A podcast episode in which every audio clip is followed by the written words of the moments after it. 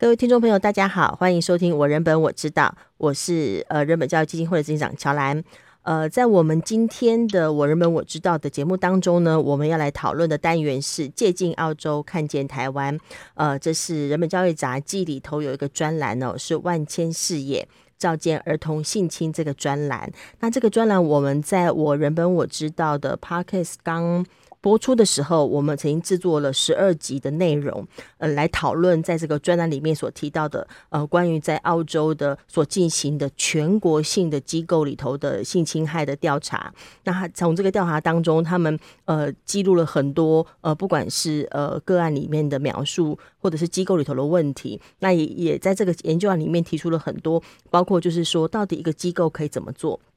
一个国家该负担什么责任？那以及我们如何去理解一个受性侵的儿童，他他的心理历程跟状况，还包括这里头的研究也研究了，呃，就是。加害者可能是一个什么样的文化跟什么样的状况，会有一个这样的加害行为哈？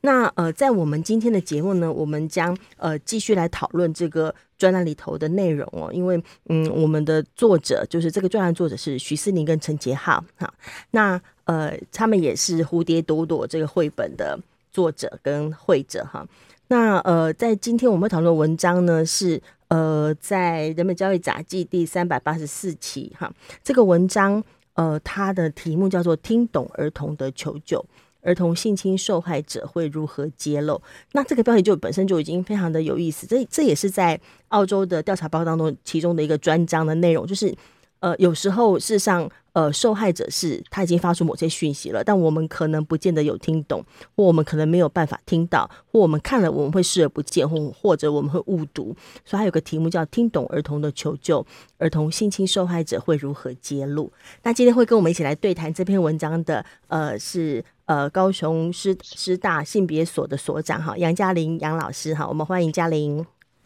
乔兰好，各位听众朋友，大家好。嗯，那这个文章其实嘉玲也有看过了哈，它里头就一开始就先写了关于杰浩他小时候的历程，因为陈杰浩他的历程其实也有写，也有出一本书叫《不再沉默》，那就是他在保姆家受性侵，那以及到成年之后才终于呃把这个事情可以说出来，因为他有一个嗯。善于倾听、善于理解他的这个知情见证者就是思宁哈。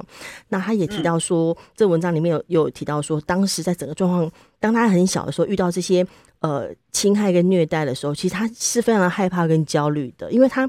他受害，他难受，他痛苦，但他常常说不出来，就是他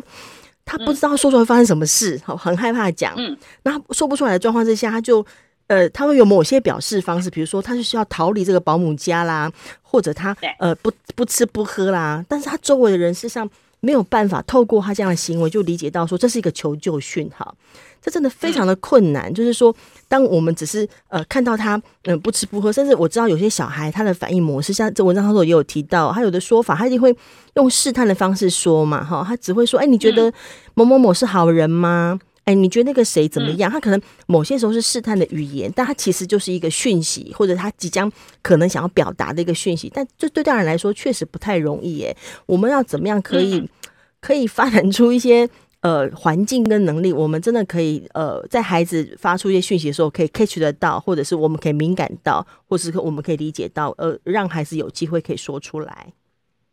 嗯，我自己在看这个文章的时候，其实就有想到，就是我之前有帮立信基金会在办呃编一个就是防治儿儿少性侵害的一个手册。Uh huh. 那那一个手册就是有分成从右边翻是给大人的呃篇幅，然后跟大人讲的是尊重，不是说说而已。Uh huh. 那从左边翻的话是给小孩的篇幅，那那一个小孩的标题是叫做说不，真的不容易。因为我们自己在做这个手册的时候，我们其实也会。发现就是说，其实对于小孩子而言，他呃，不管是当下他要说不，或者是他呃事后要把这件事情说出来，其实都是不简单的。那可是因为以前我们的这种性侵害防治教育，通常都是很理想性的，就是叫做呃放开你的咸猪手哦，还是就是说呃我说不就表示我不要，叫他大声说出出来。对，然后那但是这种性侵害防治或性骚扰防治的教育，其实往往就是非常的没有把小孩放在一个当时的情境，也就是说，我们自己在做这个专栏的时，呃，在做这一本书的时候，我们也有找那个立新，就是有在一些家园工作，就是专门收治一些包含是呃有被呃性剥削的呃青少年或者是儿童这样的机构的呃工作同仁一起来谈，那我们就会发现到说，类似像这样子的教育，其实反而会有一种呃责怪受害者的嫌疑，也就是说，其实大。大部分的人，连我们大人遇到这样的事情，我们可能都没有办法当下反应，事后可能也犹豫很久才会说出来。这真的要进入那个情境，才会意识到说，真的喊不出来。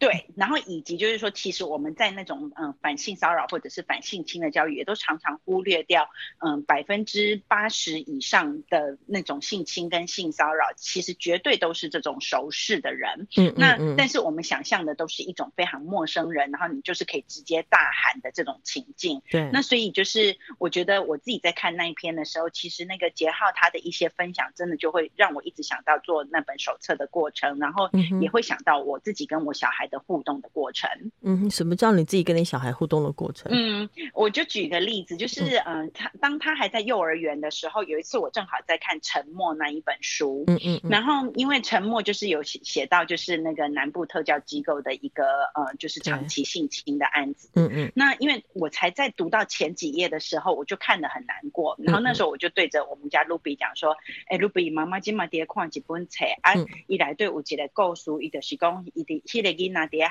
校都是，呃，有人都是该摸啊，对于做不好的代志。嗯嗯。啊，不过因为老师该讲，你不会使跟你妈妈讲，啊，不我会将你妈妈抬死。然后我就问我们家小孩说，如果有人这样子威胁你说，你不可以把我对你做的事情跟别人讲，不然我会杀了你妈妈，那你会怎么做？结果没想到，我们家那个时候大概才五五六岁的卢比，他就跟我讲说。不会，我绝对不会跟你讲。那我那时候，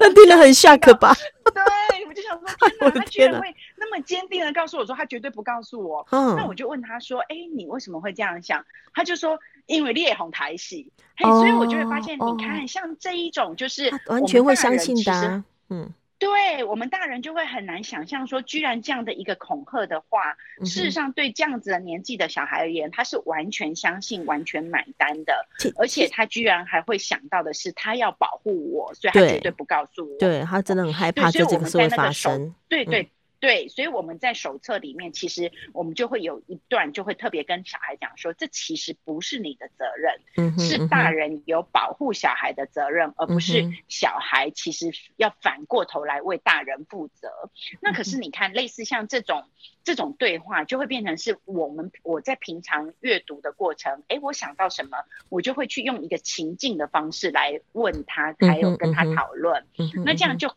就会有机会让他知道妈妈的想法，或者是说遇到这种事情的时候该怎么办。所以我后来我就跟他讲说，哎、嗯，其实，嗯，你要保护妈妈，妈妈感觉才感动呢。啊，不过因为保护囡仔是大人的责任，嗯、所以我就要开始跟他说，妈妈其实才是是需要保护你的人。嗯、那妈妈身为大人，我有很多的资源，不管是认识。律师，然后我认识朋友，这些人都会来帮助我，所以不可能妈妈会因为你跟我讲，然后我就受害。对，所以我就会觉得，你看，像类似这一种，就会变成是。我们大人其实真的就是要在平常生活当中，就是嗯、呃，可以多跟孩子是多方的讨论，嗯、而不是你想象说，我平常跟我的小孩都不沟通，可是突然一有事情发生，他就回来跟我求救。嗯嗯嗯，这确实有一个蛮蛮重要的点呢，嗯、就是说是多方讨论，拿拿情境讨论，而不是一直宣讲。嗯，说你到时候要说大声不哦，你要而不是一直宣讲这个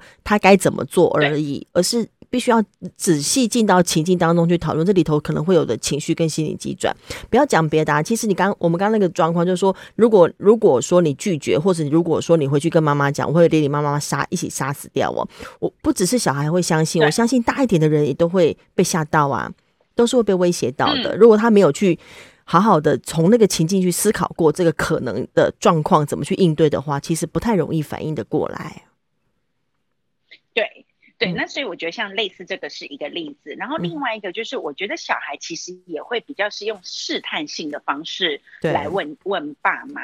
然后嗯、呃，就像他书里面他就会有讲说那个呃，他会讲说，哎，你觉得某某叔叔觉得怎么样？就是那如果了解一下你可能态度，做的有一个。嗯对对，那但是如果大人就是不是用一个开放式的语句，而是在那边说，哎。应该是怎样的时候，他其实就会问不下来。那我就举另外一个例子，就是像我们家小孩，他在小时候也曾经有问我说：“妈妈，你刚刚我洗杂不？还洗杂不？”哎，那像这一种，就是一个对大人而言，应该是一个超级觉得是一个想当然有一个呃完全的标准答案的东西。对。可是像我那个时候，我的回答就会问他说：“你刚刚嘞？你觉得呢？”那他就会说：“哦，我觉得我是女生。”那我接下来才会再跟他讲别的。所以我觉得就是类似这一种提问。我觉得大人即使是连那种所谓的啊，你是身为男生，你是身为女生，你怎么可能不知道？也都不要有太这么直觉的假设。这真的 很挑战。那你觉得呢？这真的很挑战大家平常讲话习惯呢。你如果说一般爸爸妈妈可能听到小孩问说男的女的啊，你当然男生啊，有什么好问？你在想什么？对，或者是说啊，如果他有个试探说那叔叔怎么样？那叔叔对你很好啊。哈，你就没有机会去理解了。所以，呃，刚刚嘉玲是提到说，在这个文章里头也有提到，就是如果说我们的回答是开封闭封闭式的回答，其实小孩就讲不出来了。如果是开放式的回答，小孩就你就比较有机会了解他到底在想什么。因为有时候他那个试探像是提问，他不是真的让你回答，他是要你在追问他。嗯，对，所以比如说他如果问说，哎，你觉得某某老师怎么样？嗯嗯，那我的我的第一个反应，我可能就不会说他是个好老师，我可能会反过来问他说，那你觉得呢？嗯，嘿，那这种时候就是让他有机会讲出他觉得的，而不是那么快就直接从我这边觉得哦他是好人，那接下来他他想后面想告状或者是想要讲的事情就完全都没有办法再继续下去了。嗯嗯，嗯，对，那所以像这一个是属于像语言或者是想法的，可是刚才乔兰也有讲到。的是那一个行为上，比如说像我们那时候访谈那些家园的工作人员，他们就讲到说，也有人是那种，比如说他突然要去某个亲戚家，他就会完全的在地上打滚，在那边说他不要去那个亲戚家，哦哦，马上行为就出来了。嗯，是。那可是你看，一般的大人就会觉得说啊，我今晚都已经要出门啊，你今晚底下头卡底下，对哦，啊你三个拉萨去，还个哇，几条新的呢？对。所以在这种时候，其实反而大人如果没有注意到他这个为什么突然强烈的不想要去某个人家，他很可能他的背后所代表的就是是他应该是对那边有所惧怕，或者是呃发生了什么事情。那可是类似像这种，如果大人也是很习惯的，就是只是责骂。嗯，那或者是嗯、呃、不想了解他背后的原因，那这个就会是也是一个比较大的问题。然后我自己以前遇过的是，像以前我在大学的时候，我有去担任家教，然后有一个小孩，他就是我从小学就一直教他，可是到了国中的时候，他妈妈有一次就来跟我求助，他就跟我说，他的小孩上了国中以后就回家也不洗澡也不吃饭，就是一回家就把自己关起来。那这个时候我就觉得，哎，对，这个小孩就是有异常，可是还好。这个妈妈她是来找我求助，因为她觉得我这个杨姐姐跟她的年纪，还有就是说跟她从小的关系，应该是比较能够跟比起跟妈妈讲，她觉得更容易讲。所以我觉得这类似像这个也是一个好的方式，就是别人说，哎，如果我自己不见得是那个他最能够讲的人，我去找一个他相对信任的人。嗯嗯。那那时候我才知道说，他其实是因为在学校。他非常的不喜欢那些老师对他的那种很权威的态度。Uh uh uh. 那可是聊完以后，你就发现，哎、欸，这个小孩后来转学就好了。嗯，所以他其实换个环境，不要那么权威。是 是，那所以我就会发现，你看，像这些，很可能反而在我们以前的性侵害或性骚扰防治教育里面，并没有那么觉得说它是跟这个防治是有关的。嗯哼，可是。这些反而就是是我们所所谓的照顾者，或者是这个小孩的亲近者，要怎么样去敏感察觉到小孩，不管是在语言上的试试探，他的思考方法可能也不见得跟我们是完全一样的，或者是说他的行为的一些或情绪上的改变，那这些其实都是我们大人也都没有被教，我们要如何去敏察到这些小小的差异，或者是说我们怎么跟孩子对话。嗯嗯，这确实是，就是说这这个这个部分变成是我们要放掉那种马上给评价的习惯啊。我们是比较习惯一个孩子有个什么行为或语言，我们就先给个评价嘛，就乖或不乖啦，或者是说啊这样好或不好啊，但是却没有去理解或者进一步探究是怎么一回事，或是怎么了。但这确实是一个，当我们我们虽然每次都都在谈的是性侵害的讨论或者性侵害的揭露，我们如何照顾儿童或照顾这些受害者，但我觉得这些这些做法、这些内容、这些态度的转换，其实对整体。亲子关系的影响是是全面提升，是蛮不一样的，而且确实必须奠基在这样的亲子关系上头，或大人与小孩的关系上头，才比较办法可以办到。对，嗯嗯，对，所以就是比如说像在蝴蝶朵朵那个绘本里面，我们也可以看到信江会在那个故事的编排，就会让那一个。蝴蝴蝶，它是那个时候就突然没有办法呃跳舞唱歌，然后他会做噩梦。对，那类似像这种，也是一个小孩也。也常常可以看到的一种情绪上的转变。嗯，那对于青少年而言，他的转变很可能反而是像我刚才举例我的那个学生一样，他很可能是把自己关在房间，然后或者是就呃玩手游，对，然后就是不想要理大人，因为他需要有一个东西是把他自己跟呃外界隔开。嗯，那但是就是说，如果如果今天呃大人不知道说他其实是因为遇到一个痛苦。的状况，他想要用别的方式把自己隔开，嗯，你可能就会觉得说他怎么在闹别扭，或者说哎、欸，这个小孩怎么会就是嗯不给我好好睡觉，这样，或者只说啊青春期就是很奇怪，嗯，对对，所以我就觉得其实对于大人而言，嗯，那一种敏感度，其实真的就是是从生活跟平常跟亲子的关系就已经要建立开始了，嗯，不然的话你没有办法期待他在发生最危险的事情的之后，他第一个人会想要的找你。嗯嗯嗯，真的很少有人会在遇到青少年这种反应的时候，把它想成是或可以理解到说他可能是为了要跟痛苦隔开，所以他在表达出一种拒绝跟现实生活连接，或者他特别跑去某些地方，让自己不要想这些事情。说他做很多呃，看起来一直打手游啊，或等等，他基本上就是不要让自己去想到那些痛苦的事。那如果说我们嗯没没有往这个地方稍微敏感的稍微体会一下的话，那他也更没有机会讲了。因为事实上，我觉得这样要揭露自己受害的事情是非常困难的事，即使即使是成年人都很困难，那更何况是呃未成年者哈，让他面临在这个环境当中的不安全感或没有办法放心的时候，是不太容易说，而且说。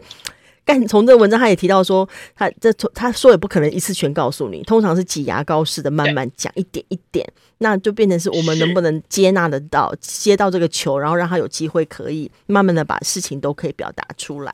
嗯，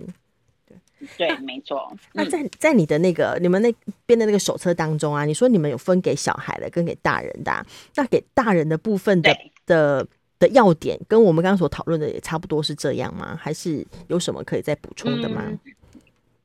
我觉得有一些就是包含，就是说所谓的对于身体的尊重，真的不是只是我们讲的，就是说什么哦，身体界限我尊重，就是很像标语式的这种说说而已。嗯，所以我们那时候谈的包含是，比如说，嗯，一个具体的例子是我们现在都常常讲说，有一种冷是爸妈觉得你冷，有一种饿是阿公阿妈觉得你饿。嗯，也就是说，如果小孩从小的时候他的身体感受就不被尊重，那他我们怎么样能够让他知道说，你等到整呃。遇到状况的时候，你觉得身体的不对劲，那个是呃对的感受。嗯，所以像这一个就是是一个比较普遍的。那可是我们在里面也会举一些呃更具体体的例子，比如说，嗯，我以前在看苏千灵，她有一本叫做呃不再模范的母亲跟我的母职实践，就是在分享她怎么样教小孩。其中有一段我常常拿来演讲的时候讲，就是嗯，她就有提到说她的她自己的爸爸，就是遇到苏千灵带着两个女儿回家的时候，那时候当然阿公看到孙女就会真的很想要去抱她，嗯，可是小。孩子不让阿公抱，那这时候大人要怎么反应？嗯、对，这是大家普遍的困扰。对，那可是大大人的反应，通常是说：“哎呦，阿公，这你顾不快得力啊！阿公是小力。”那你看，你这个时候其实如果是用这样子的方式在跟小孩子讲的时候，是不是他以后如果遇到他不喜欢的身体接触，他还要想一下说：“哎，这个老师这样摸我是因为他喜欢我吗？嗯、哦，那一个叔叔这样对我是他是好意吗？我是不是误解了、嗯？”他就会忍耐啊，对不对？对，然后否认自己的不舒服。嗯，是。那但是苏千灵在那一段，我就觉得他的他的反应就很值得大家学习。他就会跟他的爸爸讲说，他不喜欢被抱，你就不要抱人家。嗯哼。那我就觉得这个其实是需要很大的嗯、呃、勇气，这很难呢。我就可以发现，你看连大人都讲不出来了，对呀，叫小孩子去拒绝呢？没错，因为大人也会觉得说啊，不可以撕破脸。而且我后来在跟社区女性聊天的时候，他们也讲说，那是因为苏千灵是在对自己的爸爸。如果今天是公公要来抱，哦，那这个时候就更难讲了，对不对？一个媳妇可能就更难。所以你看，我我们刚才在谈的所谓的情境，真的就非常重要。也就是，如果我们大人有去想到说，连我们自己要对别人说不。很可能都非常的不容易，嗯，那更何况是我们，我们怎么可能叫小孩子去说不？嗯，那我觉得这个是一个。那另外一个，我们其实在里面的例子也有提到，就是是要让大人知道说，如果小孩遇到这种状况，他吓呆了，就是所谓的惊呆逃，这个其实很正常的。那所以就是说，我们也不可能就就是。嗯，第一个反应就会觉得说啊，你怎么都不跟我讲啊？你那时候怎么没有跑？嗯、就是如果你那么快就有这种所谓的责怪他，虽然你的责怪很可能包含的是你对他的心疼，嗯、可是我们在那个手册里面都会跟大人讲说，你可能要先缓一下，也就是说，你的重点在当他跟你讲的当下，你并不是像侦探办案一样，就是要立刻知道所有的细节。嗯嗯，因为就像刚才乔兰讲的，他很可能只是试探性的。你友善，那我可能只跟你讲个一两下。对。可是这个时候，小孩也会要看大人的反应。也就是说，如果大人今天是一副那种“天哪，你被碰了啊，那你一辈子就毁了”，就是天哪，那种天都塌，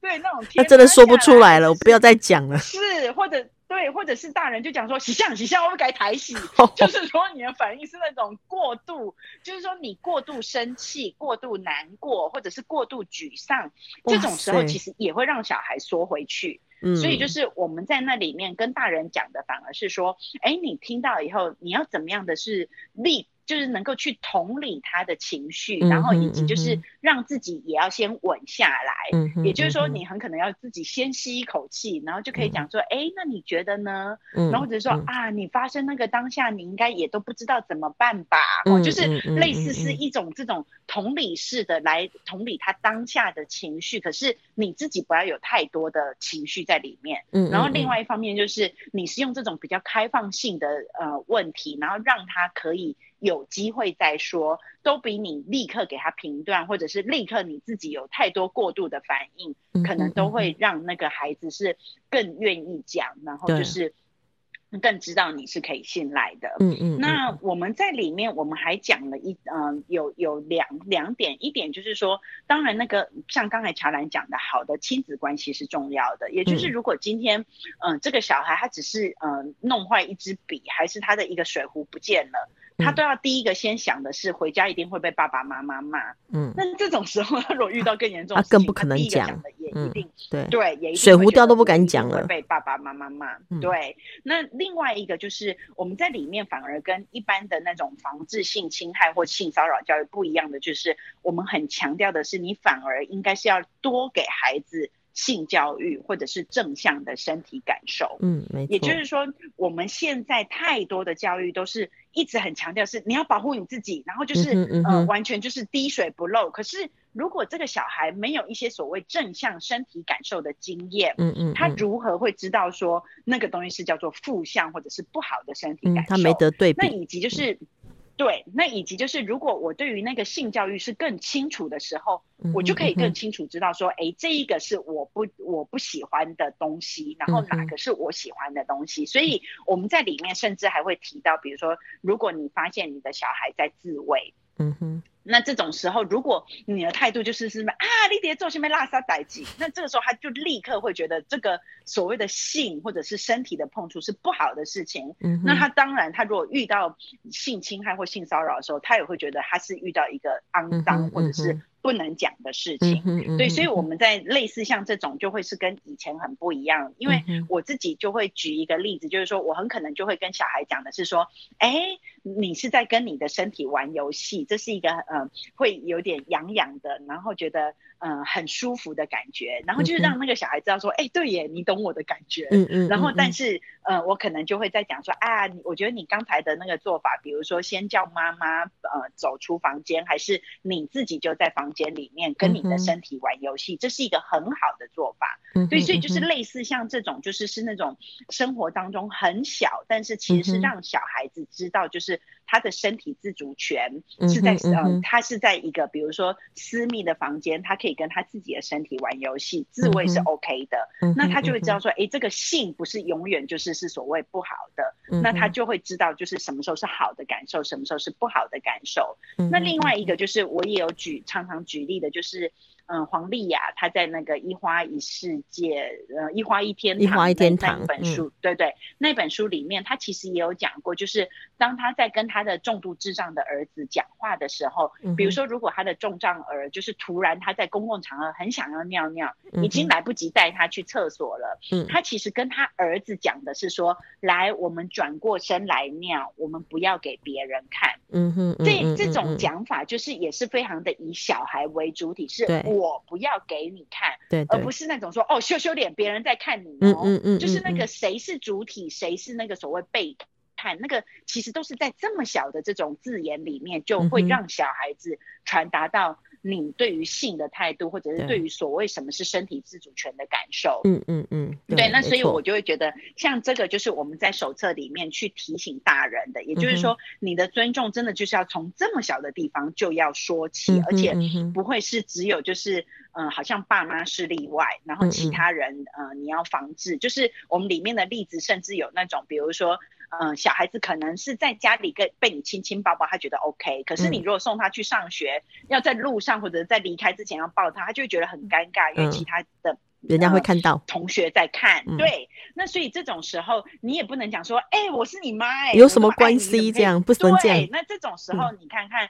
你是不是永远都在所谓创造一个特例，叫做我是你的谁，所以我是因为爱你，嗯、所以你就你的身体自主权就得放弃。嗯，我觉得像这种东西都是是我们对于大人很重要的提醒。嗯嗯嗯，对，这确实，我我想这这个蛮有趣的，就是说，呃，我们今天当然是讨论的事情是从这篇文章在谈，就是。关于呃儿童的性侵受害者，他有一些讯息，当他揭露的时候，有一些讯息，我们如何可以接得到？如何可以理解？那如何创造这个环境？嗯。但同时有个蛮重要的根本，就是我们作为一个照顾者也好，大人哈，或者是说呃父母亲等等，我们自己面对身体自主权的态度是什么？我们怎么看待人的正向身体感受？我们怎么看待性这件事情？我们怎么看待性教育这个事？这仍然是非常根本的重要的，因为我一直觉得，基本上性教育跟情感教育就是。人性教育的一部分，那那是一个蛮重要的点。我们作为大人可以理解，那我们同时也会创造出一个环境，是可以跟孩子对话，以及让孩子知道说这部分是如何的被尊重的一个环境。嗯嗯，那我们今天呃节目时间也差不多要结束了哈，有没有最后一分钟嘉玲要跟大家说的话？嗯、呃，我想要讲的就是，嗯、呃，关于这一本手册，就如果大家有兴趣的话，嗯、呃，可以用捐款给呃立新基金会的方式，然后来跟他们索取这个手册。嗯。那另外一方面，我其实会蛮鼓励所有的家长们，就是说你，嗯、呃，我们平常在跟孩子们的互动，其实真的不是自己有办法，就是天生与生俱来。所以，我们持续的这种亲子教育，比如说我们来收听人本的 podcast，或者是看人本杂记，或甚至是去上人本的这种成呃父。父母成长班这一类的，其实都是很重要的。嗯。那可是我觉得，对于小孩子，我们其实也应该要翻转我们以前旧有的这种性侵、呃反性骚扰或反性侵害的这种旧有的教育模式，嗯嗯、反而要从很积极正向的身体和性教育，再加上很全面的尊重儿童人权的这样子的一个教育，我们才有办法就是呃接住孩子，然后以及就是在孩子有任何一点点小小敏感的地方的时候，他都可以找到他信任的大人。来愿意跟他一起分忧解劳。OK，很谢谢嘉玲今天花时间跟我们一起来讨论这个题目。那也谢谢各位听听众朋友今天的收听。我们呃下一集也还会继续讨论呃关于在这个专栏当中所提到的呃各种题目跟跟可以思考的问题。也欢迎大家继续收听我人本我知道。那谢谢嘉玲，谢谢，拜拜。谢谢，拜拜。